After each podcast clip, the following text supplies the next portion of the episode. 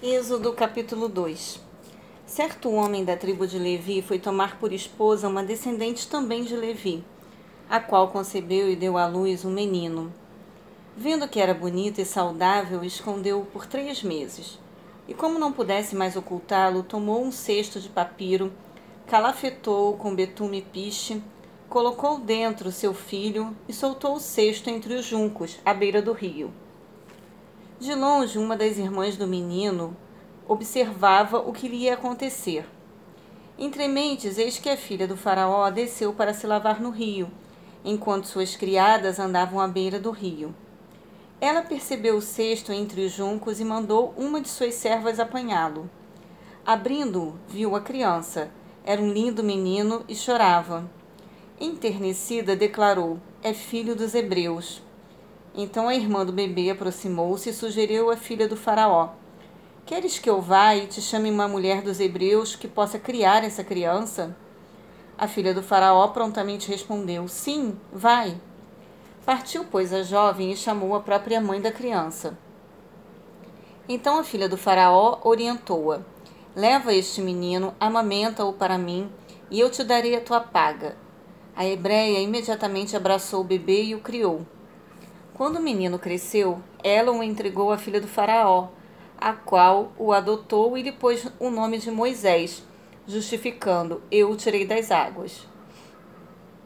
Moisés já era adulto. Um dia ele saiu para visitar o lugar onde se encontravam seus irmãos hebreus e descobriu como era árduo e exaustivo o trabalho que eram obrigados a fazer. Observou que um egípcio espancava um hebreu indefeso e como olhasse para uma e outra parte e visse que ninguém estava ali, matou o egípcio e escondeu-o na areia. No dia seguinte voltou no momento em que dois hebreus estavam brigando e disse ao agressor: Por que feres o teu próximo? E ele replicou: Quem te constituiu nosso chefe e nosso juiz? Acaso queres matar-me como mataste ontem o egípcio? Moisés teve medo e deduziu: Com certeza o fato já é de conhecimento público.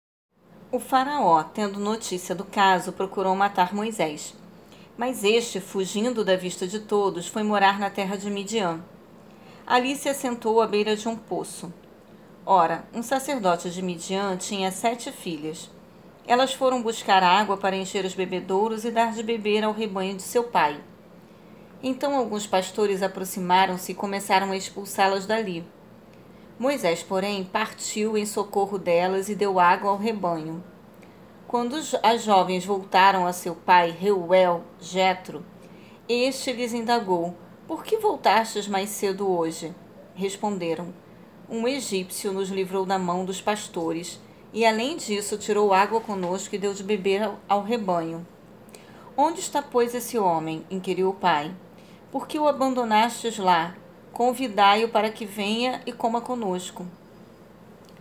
Então Moisés aceitou o convite e concordou alegremente também em morar na casa daquele homem.